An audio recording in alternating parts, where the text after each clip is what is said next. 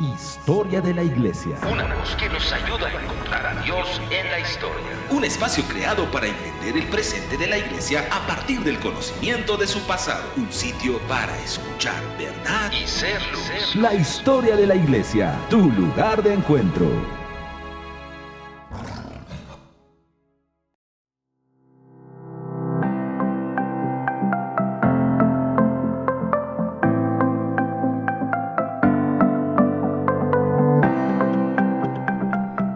Saludos, soy Manuel Durán, desde la ciudad de Zacatecas, México.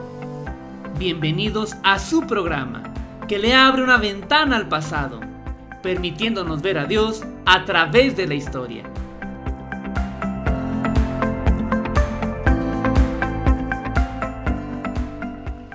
Acompáñenos en este espacio donde nos encontraremos con el pasado y la comprensión del presente. ¿Cuáles fueron los efectos inmediatos en la iglesia con la intervención de Constantino? ¿Qué sucedió cuando la iglesia compuesta de personas humildes fue rodeada de los lujos, riquezas y favores del emperador?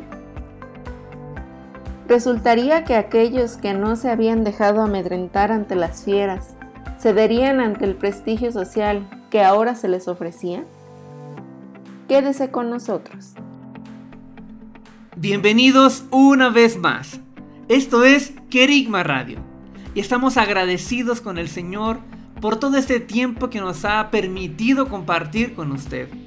De verdad es un privilegio el que nos permita estar con usted contando la historia de la iglesia. Les recuerdo que es un espacio donde nos dedicamos a revisar los acontecimientos más significativos que marcaron el devenir de la iglesia. A lo largo de estas semanas hemos podido revisar lo más significativo de los tres primeros siglos y ha sido un tiempo de mucha bendición. Hemos podido lograr y, sobre todo dar claridad a eso que poco se predica, a eso que poco se enseña. En verdad que es un deseo que lleguemos a entender que nuestro presente como iglesia es el resultado de nuestro pasado. Y bien, trayendo memoria lo que vimos en nuestro programa pasado, en él hablamos del tercer siglo, un siglo en ebullición. Por un lado estuvieron las persecuciones, a veces activas, otras pasivas, pero nunca se detuvieron del todo. Al tercer siglo también lo acompañó los distintos problemas teológicos y aunado a ello, los maestros de la iglesia encargándose de defender y de consolidar la fe. Específicamente, en el episodio pasado, revisamos cómo durante una de las últimas persecuciones, eh, cuando estaba gobernando el emperador Decio, se generó una división dentro de la iglesia entre los confesores, llamados así a quienes habían permanecido firmes ante la persecución, y los caídos, aquellos que habían ofrecido sacrificio a los dioses a cambio de seguir con vida. Debido a que esto había durado solamente tres años, eh, vino un cisma inmediato entre los confesores, quienes se preguntaban qué hacer con los que habían caído, qué hacer con los que se habían apartado de la fe. Y fue un programa muy interesante, porque también señalamos que producto de esto se crearía un sistema penitenciario, el cual vendría a ahogar décadas después a la iglesia. De igual forma, en ese pasado programa, vimos los últimos años de las persecuciones, es decir, finalizando el tercer siglo y comenzando el cuarto, cuando finalmente Constantino logra posicionarse y apoderarse de todo el imperio, y bajo un edicto eh, declarar el cese a toda persecución para los cristianos. dedicamos también unos minutos al proceso y motivación que existieron cuando Constantino decidió mover la capital de Roma, la antigua capital del imperio romano, y moverla hacia Bizancio, que después sería llamada Constantinopla y ahora llamada Estambul. Vimos a este emperador eh, opulento que deseaba perpetuar una ciudad que hablara de esa elegancia y gloria de la Roma antigua. Y justo ahí fue donde nos quedamos, en la puerta de un nuevo comienzo, de una nueva etapa, de un nuevo ciclo que iniciaría la iglesia cristiana. La que ahora ya no era perseguida, sino más bien beneficiada y posicionada por órdenes del emperador. Y también recuerdo que al final del programa pasado hicimos una serie de preguntas acerca de cuál sería ahora el reto que tenía la iglesia. ¿Qué sucedería cuando aquellos cristianos que servían a un carpintero y cuyos grandes héroes eran pescadores o esclavos, ahora se vieran rodeados de lujos, de riquezas, de poder y de prestigio imperial? ¿Creen ustedes que su fe permaneció firme? ¿O resultaría que aquellos que no se habían dejado amedrentar por las torturas y las fieras, ahora cederían ante las tentaciones de la vida suave y de prestigio social? Pues de ello vamos a comenzar a hablar el día de hoy, de esas consecuencias inmediatas que vinieron luego de que Constantino mostrara simpatía al cristianismo. Pero claro, no es algo que vamos a terminar en el programa de hoy. Los efectos de la era constantiniana fueron múltiples y muy diversos. Tanto así que persistieron por centenares de años. No podremos tener una lista de las consecuencias que sufrió la iglesia cuando Constantino metió sus manos e intereses, pero sí confío en que lo iremos desmenuzando en este programa y en los sucesivos.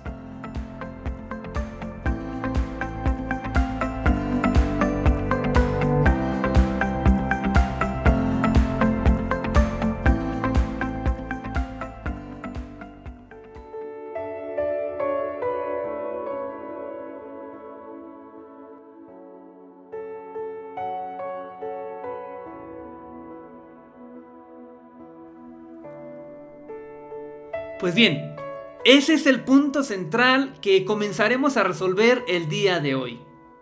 ¿Cuál fue el impacto o cuáles fueron las consecuencias inmediatas que se vivieron luego de que Constantino haya mostrado su favor a la iglesia, después de que haya parado las persecuciones? Bueno, acerca de la conversión de Constantino al cristianismo, la historia tiene una discusión.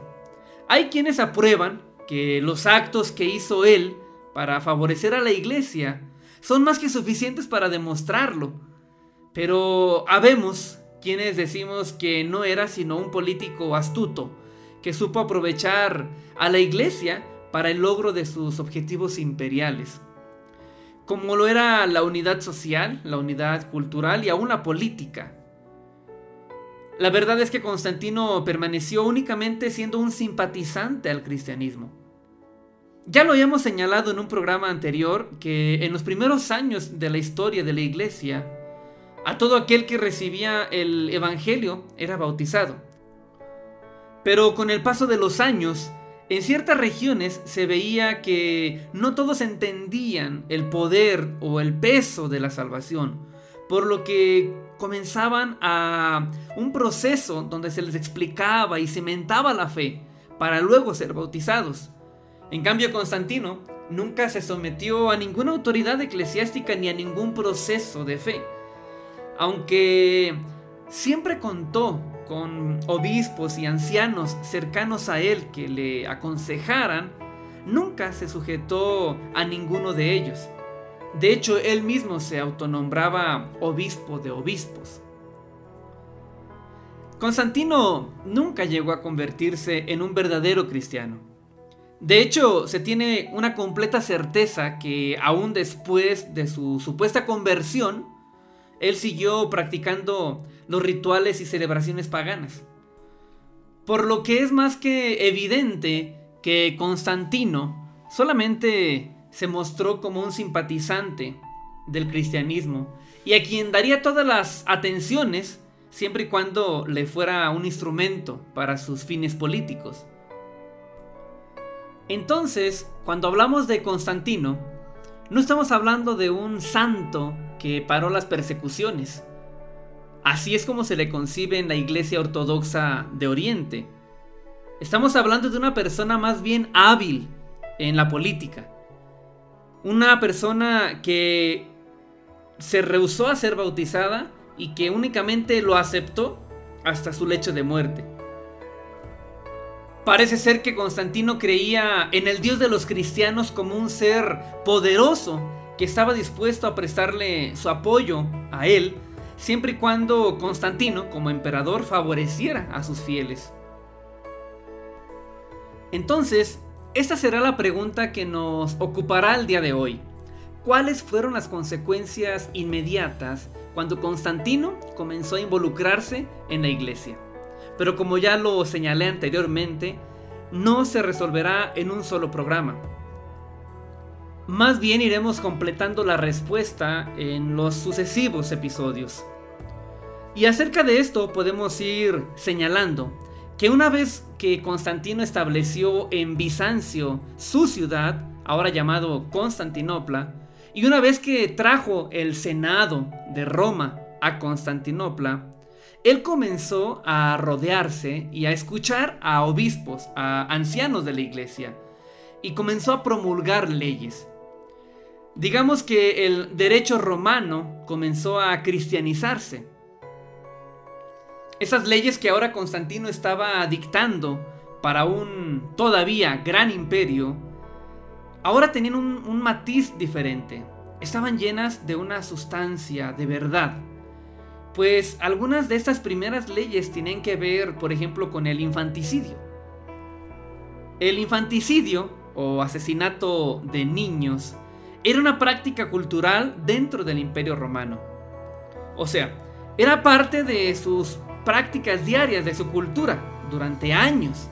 Y esto nadie lo veía como algo mal. Cuando los papás no deseaban a un niño, este nacía y ellos mismos podrían asfixiarlo o bien dejarlo tirado en medio de la basura hasta que moría. Esto no era perseguido como un delito, no era visto como algo malo, ni por la sociedad ni por la, el gobierno. Era parte de la cultura, por lo que se hacía en distintas partes del imperio. Incluso llegaron a existir comerciantes que se dedicaban a pepenar niños entre las calles o lugares de desechos para criarlos, fortalecerlos y en cierta edad venderlos como esclavos. Así de cruel y, grave era la Roma antigua. Lastimosamente el infanticidio era una práctica aún más con, mujeres. Es decir, eh, los varoncitos eran mejor aceptados dentro de las familias. Pero cuando nacía una mujer, constantemente se desechaban. La vida de los infantes, entonces, podemos ver que no tenía valor dentro de la política romana, dentro del derecho romano. Pero los cristianos predicaban lo contrario. Predicaban que a ellos pertenecía el reino de los cielos y que tenían igual valor que cualquiera. Ya en programas pasados hemos enfatizado cómo el cristianismo reposicionó el papel de la mujer, le devolvió dignidad y valor, pues eso mismo ocurrió con los infantes, con los niños. Así que una de las primeras leyes que se promulgó por Constantino, una vez que se vio rodeado de obispos y, y autoridades cristianas, fue el prohibir el infanticidio. Y si bien no fue de inmediata su erradicación, porque dijimos era parte de la cultura, sí fue un comienzo donde poco a poco fue limpiándose esta aberración social. Dentro de estas leyes que ahora Constantino promulgaba por el consejo y por la guía de los ancianos cristianos, también era acerca de la esclavitud. Quienes eran despreciados, eh, los esclavos no tenían derechos y eran vistos como algo poco menor a un objeto. Y si bien dentro del imperio romano no se abolió, no se prohibió la esclavitud, sino hasta mucho tiempo después, sí se comenzaron a dictar algunos derechos para los esclavos. Por ejemplo, se les dio el derecho a que acusaran a sus amos de abuso. Esto hablando políticamente, porque ya sabemos que dentro de la iglesia se les daba el mismo lugar que a otros. De hecho, se tienen múltiples registros de cómo los esclavos incluso llegaban a ser diáconos y obispos en distintas ciudades. Así como el infanticidio y el tema de la esclavitud fueron tocados con las leyes dictadas por Constantino, lo mismo fue el de la crucifixión, la cual fue abolida.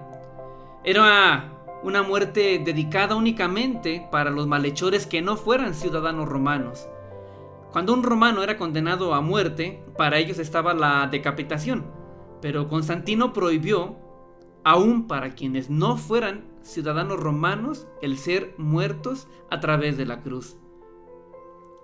Como podemos ver en estos tres ejemplos, el de el infanticidio, el de la esclavitud y el de el prohibir la crucifixión, vemos claramente la mano de la iglesia quien le daba un carácter sagrado a la vida humana y del cual carecía el imperio romano antiguo. Por lo antes dicho, acerca de este valor que ante la iglesia tenía la vida humana, también los espectáculos de gladiadores, donde morían para divertir a los espectadores, fueron reprimidos y poco a poco fueron abolidos aunque esto no se alcanzó sino hasta casi 100 años después, en el año 404. Pero lo cierto es que gradualmente fueron disminuyendo. Una serie de benevolencias Constantino fue otorgando a los cristianos. Por ejemplo, no solamente se hizo rodear de ellos para dictaminar leyes, sino que sus lugares de reunión fueron devueltos. Algunos fueron reconstruidos con dinero del Estado. En ciertas regiones cercanas a Constantinopla, los obispos llegaban a recibir beneficios económicos por parte del Estado y que iban desde la absolución de pagos de impuestos hasta recibir literalmente un estímulo económico. Como usted puede ver, el hecho de que Constantino se haya rodeado de obispos cristianos para dictaminar leyes, ayudó a cambiar la política romana, ayudó a cambiar el derecho romano para, para toda la sociedad. Fue revolucionando poco a poco. Sin embargo, también vamos a ver en lo que resta de este programa las consecuencias inmediatas de ese interés que tuvo Constantino por participar en la iglesia. Y una vez más podemos decir que lo que Constantino estaba buscando no era el favor de los cristianos, ni el ganarse su agrado. Lo que estaba buscando más bien era alcanzar el agrado y el favor del Dios de los cristianos. Tal parece que para Constantino este Dios era uno más, o mejor dicho, quizá más poderoso que los demás. Pero su fe en Cristo carecía de ese conocimiento, de esa base, y esto no le impedía seguir ofreciendo adoración al sol invicto. Para él el sol era el ser supremo que había venido a representar en cuerpo Jesucristo. Para Constantino, el sol invicto era perfectamente compatible con lo que él sabía de Cristo. Y al resto de los dioses para él eran relativamente poderosos, eh, pero subalternos. Es por ello que Constantino podía consultar oráculos de Apolos, aceptar a su vez el título de supremo o sumo sacerdote que le daban los paganos, pero también hacerse llamar obispo de obispos para los cristianos. Constantino pudo haber suprimido el paganismo, título que para ese tiempo hacía referencia a personas idólatras, personas no cristianas, Pero Constantino no lo hizo. Sencillamente porque no era un genuino converso, sino simpatizante del cristianismo, como también lo era de otras creencias. Sin embargo, no es el momento de tocar eh, el tema del sol invicto y de cómo Constantino dañó la figura de Jesucristo en función de él. Esto lo vamos a hacer, pero lo reservaremos para un próximo programa. Por ahora tenemos que dejar claro que Constantino y el favor que mostró al cristianismo es porque vio en él la oportunidad para unir su imperio. Está claro que él no fue un cristiano. A pesar de sus múltiples leyes y políticas bajo principios cristianos que favorecieron a, toda la sociedad. Está claro, él no fue un cristiano. Ahora, ¿por qué hago énfasis en esto? Porque la historia oficial lo pone como un cristiano converso. Incluso, como lo mencioné hace unos momentos, Constantino es venerado como santo en la iglesia ortodoxa. Bueno, pues es una temática por demás apasionante, que habremos de ir agotando eh, a lo largo de los programas. Pero ahora tomemos un muy pequeño receso. Al volver, continuaremos hablando sobre las consecuencias o el impacto que tuvo Constantino en la iglesia. No se vaya.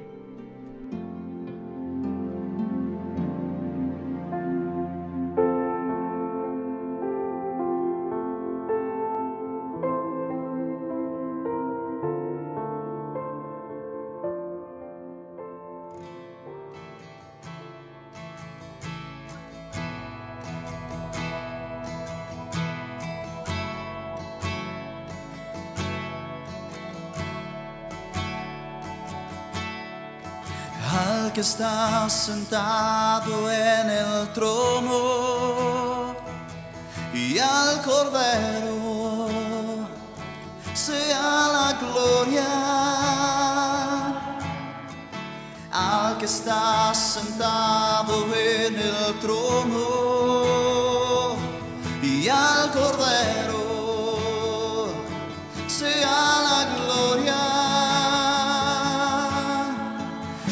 que está sentado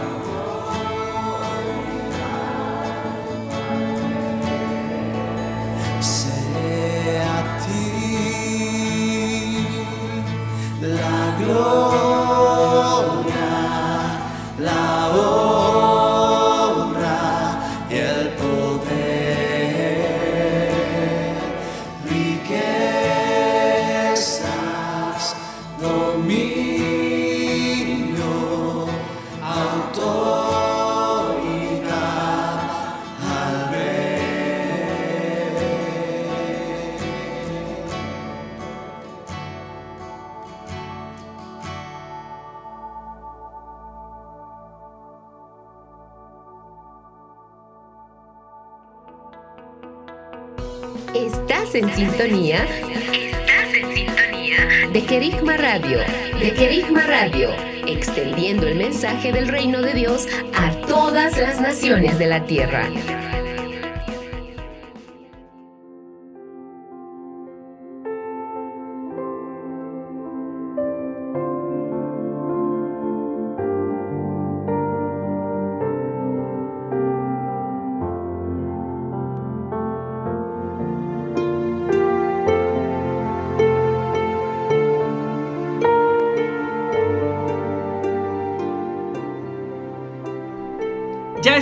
Regreso. Esto es la historia de la iglesia. Gracias por sintonizar Querigma Radio. Es un placer poderle acompañar ahí donde usted se encuentra. El día de hoy estamos hablando sobre el impacto de Constantino en la iglesia.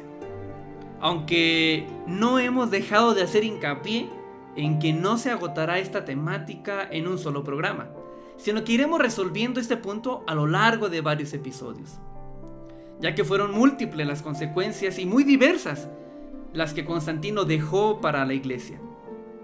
En el segmento anterior estábamos hablando acerca de Constantino una vez que asentó la capital de Constantinopla y cómo ahí comenzó a rodearse de obispos y autoridades cristianas bajo el consejo de quienes redactó después nuevas leyes y que vinieron a transformar o yo diría a revolucionar el derecho romano. Mencionábamos también algunas de esas leyes que tuvieron que ver eh, con ese carácter sagrado que el cristianismo da a la vida humana. Y esas leyes tuvieron que ver con el infanticidio, con el otorgar leyes que favorecieran a los esclavos, con prohibir la cruz e incluso con reposicionar de manera general el papel de la mujer. Justamente de lo que deseamos hablar en este programa es acerca de los efectos inmediatos que Constantino trajo al cristianismo, como los que acabamos de mencionar, ya que las consecuencias más profundas se verían en un mediano y largo plazo. Constantino también comenzó a mostrar benevolencia hacia los obispos y autoridades cristianas. Ordenó devolverles los lugares de reunión en algunos casos el Estado reconstruyó aquellos hogares que habían sido dañados en las persecuciones anteriores. A algunos de estos obispos entregaba estímulos económicos y les permitía usar los medios de transporte del imperio. Ante estos aparentes favores que Constantino estaba otorgando al cristianismo, hubo quien pensara que Constantino era el elegido de Dios por medio del cual Dios haría establecer su reino. Veían en todo lo que estaba aconteciendo la culminación de la historia de la iglesia, donde por fin ellos gobernarían en todo el mundo conocido hasta entonces. Pero hubo otros eh, que se rehusaron desde un principio, creyendo que este aparente favor no era sino una mezcla que los llevaría a desaparecer o a mezclarse con el paganismo. Para ellos, la unión de la iglesia y el Estado que se veía venir no era sino una apostasía. De ellos, de esas personas que en un principio entendieron que esta relación no iba a llevar a nada bueno, muchos de ellos se fueron al abandono. Aproximadamente 50 años después de que Constantino había comenzado la relación con la iglesia y, el Estado, se tienen registros de la aparición de los primeros monasterios en lugares desérticos, por ejemplo en Siria y Egipto, en donde hombres y mujeres, comunidades enteras, habían decidido vivir en la austeridad y sencillez, con tal de ganar la pureza de la fe, la pureza del Evangelio del surgimiento de, estas comunidades saldrían los monasterios, de los cuales hablaremos en un siguiente programa. Y continuando con esta respuesta a la pregunta sobre el impacto que tuvo Constantino en la iglesia y los efectos inmediatos que podemos ver, No solamente los que hemos mencionado sobre el que se vio rodeado de obispos y dictaminó leyes, o el que prestó algunos favores a, a las autoridades eclesiásticas, sino que también aún en el culto, aún en la reunión, se vieron alteradas cuando Constantino quiso unir a la iglesia con el Estado. Las reuniones habían venido siendo sencillas, como ya sabemos, en hogares. Eh, ahí las celebraciones giraban en torno al pacto del pan, del vino, en la oración, los himnos y sobre todo la participación de todos. Pero todo ello comenzó a cambiar poco a poco, principalmente en las zonas cercanas a Constantinopla, donde podían recibir el favor del emperador.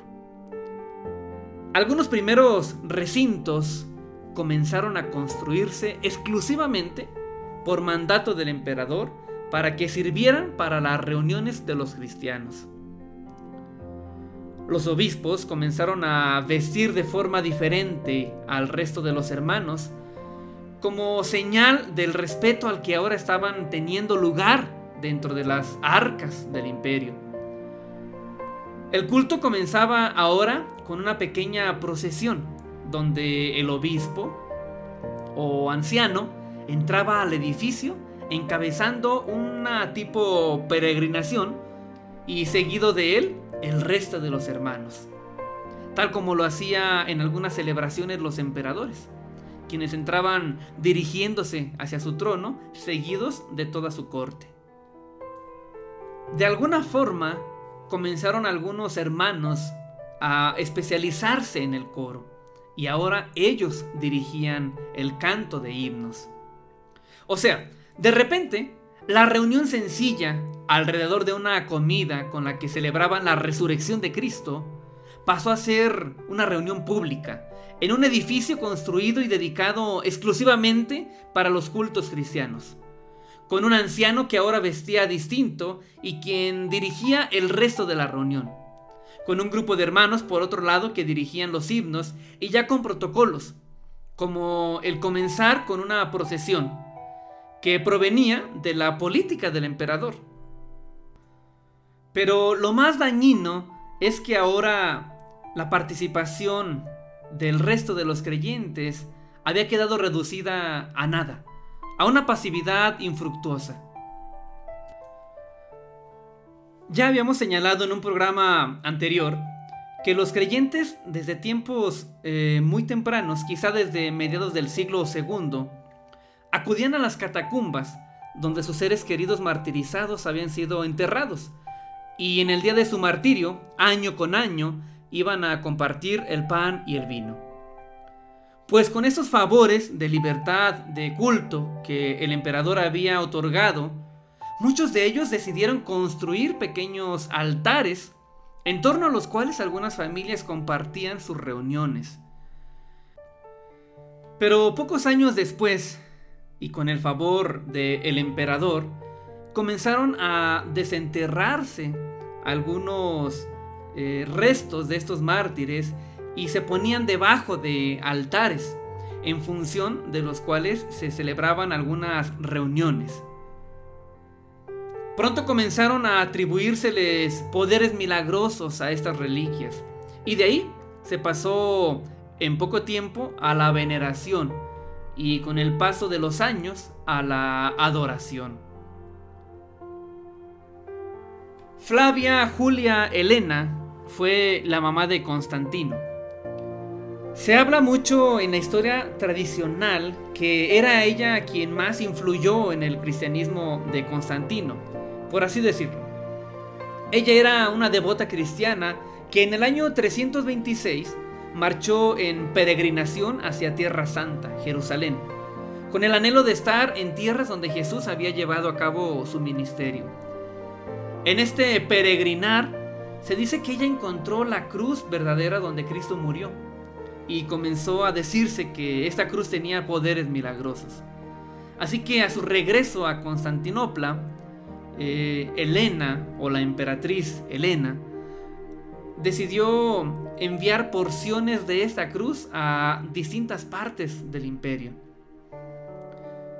La mamá de Constantino, la emperatriz Elena, Más adelante pediría a su hijo, el emperador, que mandara edificar en Jerusalén, en el Monte Calvario y en el Monte de los Olivos, un edificio que conmemorara la pasión de Cristo. Fue así que se mandó construir la basílica de la iglesia de la Natividad. Elena sería venerada a su muerte como una santa y actualmente se venera en la Iglesia Católica Ortodoxa y Luterana. Así es como poco a poco comenzarían a erigirse distintos edificios que lograrían sacar a los cristianos de sus hogares, de sus catacumbas, y los pondrían ahora en la elegancia de estas construcciones. Aunado a ello, las supersticiones comenzaban a apoderarse de los creyentes, y nos podremos preguntar, pero ¿cómo es que la fe se desvirtuó tan fácil? ¿Cómo fue que los obispos y autoridades no tuvieron el cuidado de guiar a su rebaño a una fe genuina?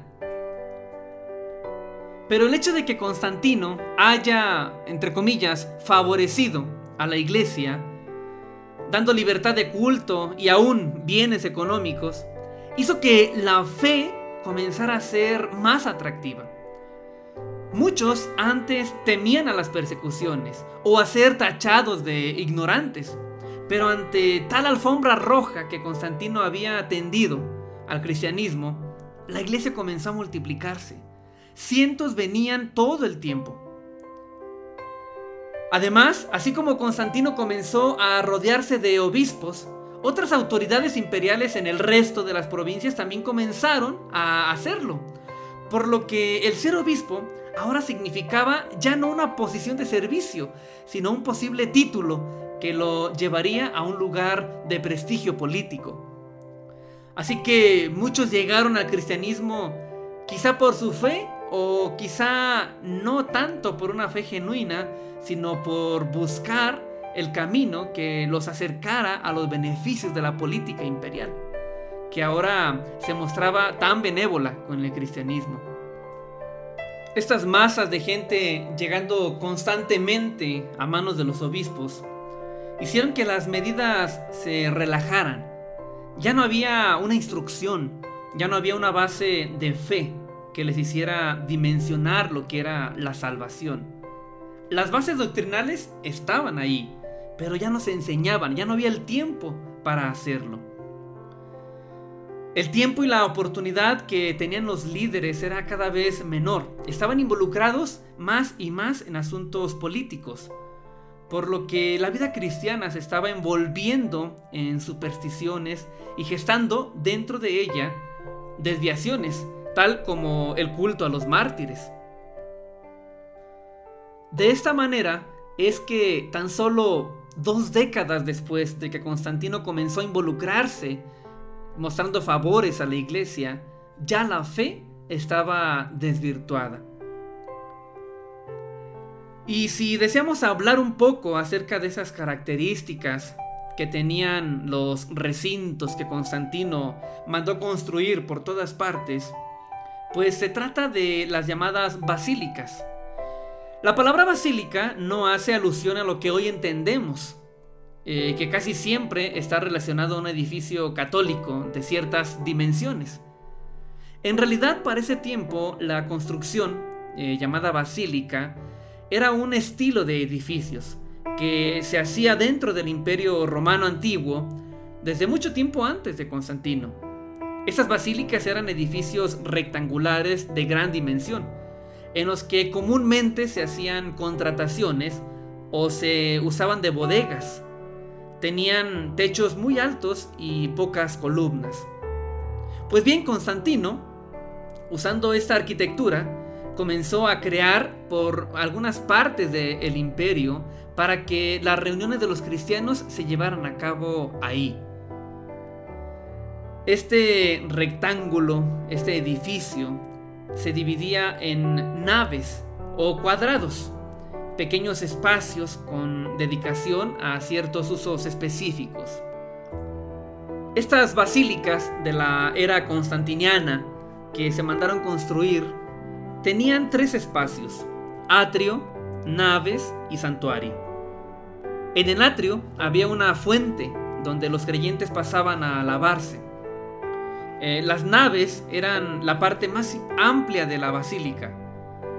Y hasta el fondo de la nave, cerca ya del lugar eh, del santuario, se encontraba un lugar creado para el coro. A un lado de este lugar donde el coro se ponía, había un sitio dedicado a la lectura de las escrituras, llamado púlpito o ambón. Al final de la nave había el santuario, el cual corría de manera perpendicular a la nave, lo que hacía que el edificio formara una especie de cruz. En la parte del santuario, al final de esta basílica, se ponía un lugar dedicado al pan y al vino. También en este santuario, además del el pan y el vino, había un lugar donde se sentaban los presbíteros o ancianos. O en algunos casos solamente se encontraba una silla, un lugar donde se sentaba el obispo principal. A ese lugar también se le llamaba cátedra, de donde después surgiría la palabra catedral. Todo el edificio, en forma de, de basílica, estaba adornado con mosaico, con lámparas de oro y de plata tapices elegantes.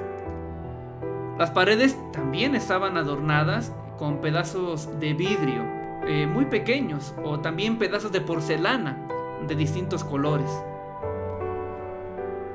En muchos casos, al costado del edificio, al costado de esta basílica, se mandaban construir baptisterios, un círculo en donde podían acomodarse varias docenas de personas y en el centro estaba una piscina, una piscina bautismal, la cual se dividía en dos por medio de una tela, donde en un costado estaban los hombres eh, para ser bautizados y en el otro las mujeres. Pues esto que estamos escuchando es de verdad muy tremendo. En tan solo dos décadas, desde que Constantino comenzó a entre comillas, otra vez, favorecer a la iglesia, se estaban transformando las estructuras cristianas. Si bien, por un lado, el cristianismo estaba revolucionando el derecho romano, por otro lado, la fe estaba transformándose. Eh, ya para inicios del siglo IV, el cristianismo distaba mucho de lo que en un principio había sido. La unión de la iglesia y el Estado, al parecer, había sido muy perjudicial. Ahora vamos a una breve pausa y volvemos en un instante.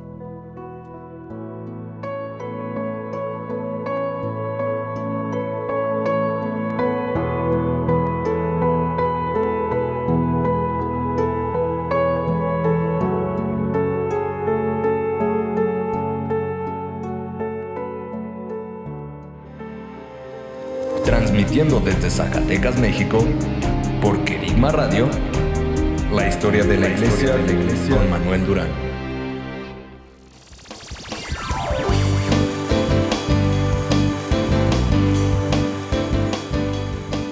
Estás en sintonía de Querigma Radio. Querigma Radio. Extendiendo el mensaje del reino de Dios a todas las naciones de la tierra.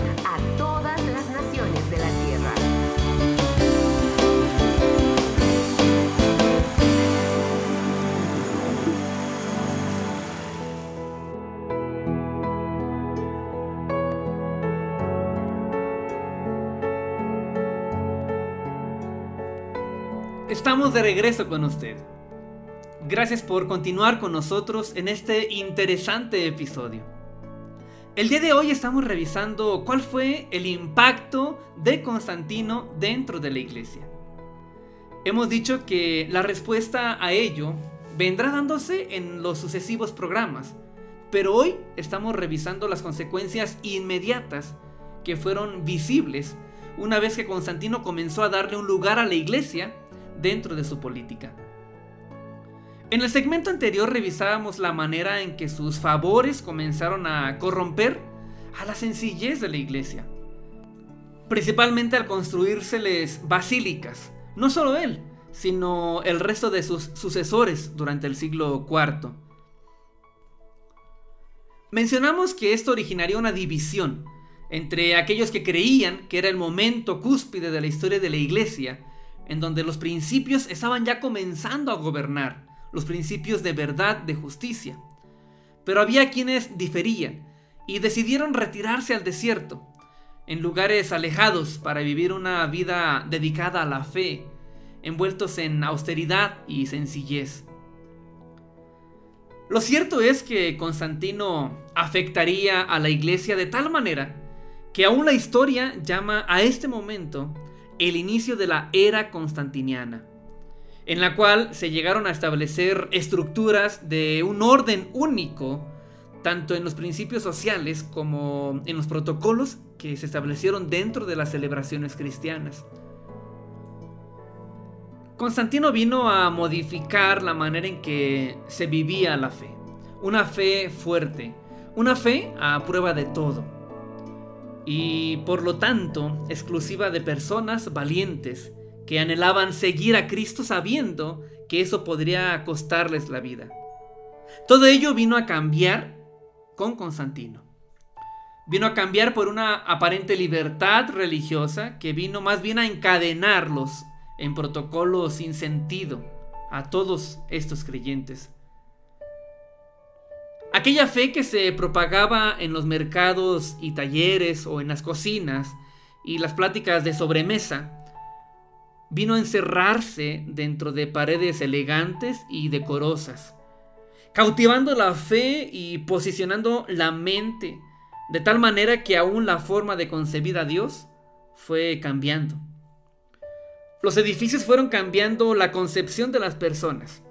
Quienes antes creían que a Dios se le vivía a diario y en cualquier momento. A un Dios al que solo se puede encontrar ahora en medio de estas cuatro paredes. Ese lugar de reconocimiento y preeminencia que Constantino dio a las autoridades religiosas robó la expresión de Cristo del resto de la iglesia. Ahora uno dirigía y el resto callaba y aprendía. Así que si uno hablaba y el resto callaba, también la revelación y los dones estaban cesando. En esos edificios con los cuales Constantino favoreció a la iglesia, había un lugar para el coro. Ellos dirigían los himnos y los salmos. El resto solo los seguía a ellos. Ya no eran aquellos momentos de himnos donde ciertamente había un orden, pero todos participaban. No había títulos ni funciones definidas que impidieran que, que tú participaras en otra cosa. La fe hasta ahora había sido predicada entre los pobres, tal como lo había señalado Jesús. De hecho, a la iglesia de los primeros tres siglos les preocupaba cómo una persona rica podría llegar a ser salva. Pero ahora, después de Constantino, la riqueza se veía como la señal del favor divino. De repente, la iglesia de los esclavos, de los carpinteros, de los talabarteros o artesanos, pasó a ser una iglesia de poderosos. La liturgia de libertad que se vivía antes comenzó a matizarse de una liturgia clerical, semejante y paralela a la aristocracia imperial. Es decir, la iglesia comenzó a imitar los usos del imperio. Por ejemplo, gobernantes y dirigentes alejados de la sociedad dieron origen a ministros, obispos, ancianos, también alejados del resto de los creyentes. Con todo esto que acabamos de explicar, podemos intuir que los mensajes que se compartían también comenzaron a cambiar. El reino por venir, para algunos, ahora había llegado. La iglesia por fin estaba gobernando. Bueno, eso al menos parecía, pues el emperador más poderoso del mundo ahora estaba de su lado.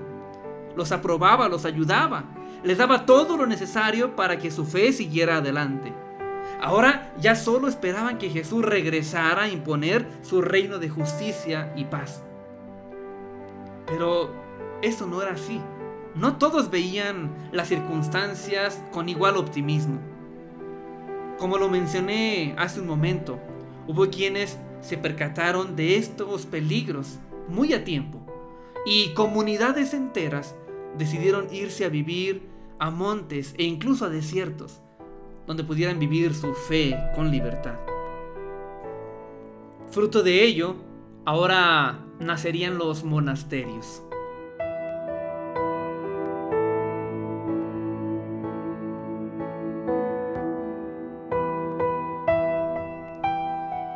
Es muy importante que agreguemos un dato más a lo antes dicho, y es acerca de la Biblia, la cual aún no estaba entre los cristianos, es decir, no existía como ahora la conocemos.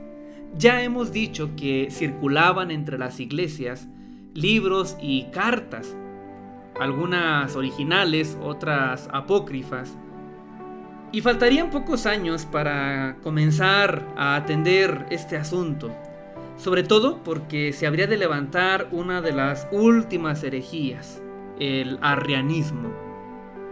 Tema que también dedicaremos un programa más adelante. Con todo lo que hemos dicho el día de hoy, no hemos terminado lo que significó Constantino para la iglesia. Aún falta hablar del concilio de Nicea, por ejemplo, el cual sería un parteaguas en la historia de la humanidad. Como resultado de todos los favores hechos por Constantino a la iglesia, en solo 20 años el panorama era ya muy distinto. La iglesia ya no estaba afectando al mundo como lo venía haciendo. Al contrario, el mundo se había infiltrado dentro de la iglesia. Si bien no podemos generalizar, pero la humildad y la santidad de la iglesia primitiva había sido ocupado ahora por la ambición, por el orgullo y la arrogancia de algunos líderes. Es obvio considerar a estas alturas que si se hubiera permitido al cristianismo desarrollar normalmente, sin tener el poder y el apoyo que el Estado les brindó en tiempos de Constantino y después de él, y si el Estado hubiese también continuado lejos de la iglesia, pues tanto el Estado como la iglesia hubiesen estado mejor. Ya vendrá el momento en que podamos explicar los perjuicios que vino a traer esta asociación y los cuales perduran incluso hasta nuestros días.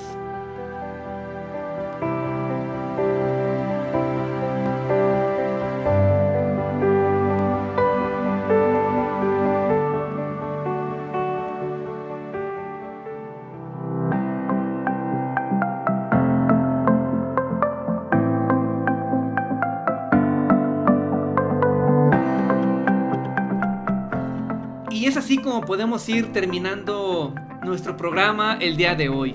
Un tiempo intenso, donde describimos el panorama del impacto de Constantino para la iglesia. El día de hoy estuvimos revisando esas consecuencias inmediatas de la intervención de, Constantino en el cristianismo. Y repetidas veces durante el programa eh, dije que los efectos fueron múltiples y muy diversos por lo que estaremos revisando el resto de las consecuencias a lo largo de los sucesivos programas. El día de hoy hablamos de cómo este emperador se vio rodeado de ancianos de la iglesia, que lo ayudaron a marcar nuevas leyes, cristianizando en cierta forma al derecho romano. Por ejemplo, prohibiendo el infanticidio, trayendo derechos para los esclavos, dignificando a la mujer o prohibiendo la esclavitud. Mencionamos que las leyes fueron influenciadas por el aprecio a la vida que el cristianismo tiene. Después nos dimos a la tarea de ver cómo Constantino mostró, entre comillas, su favor hacia la iglesia, mandando a hacer edificios para que con toda libertad pudieran tener sus celebraciones. Pero lastimosamente esto cambiaría las reuniones, pasando de ser momentos sencillos y llenos de una fe genuina a ser reuniones ostentosas, vacías, llenas de estructuras y protocolos que marcarían el devenir de la iglesia. En los próximos programas continuaremos hablando de el impacto que tuvo Constantino sobre la iglesia. Espero que haya disfrutado de este espacio al igual que yo. Muchas gracias por haber permanecido hasta el final y le recomiendo continúe sintonizando Kerigma Radio. Si desea contactarse con nosotros, escríbanos al correo radiohistoria de la iglesia arroba gmail.com radiohistoria de la iglesia arroba gmail.com Recuerde que este es su programa, donde abrimos una ventana al pasado, permitiéndonos ver a Dios a través de la historia. Se despide de ustedes Manuel Durán, desde la ciudad de Zacatecas, México. Y les recuerdo, fuimos creados para contener y expresar a Cristo. Y expresar a Cristo.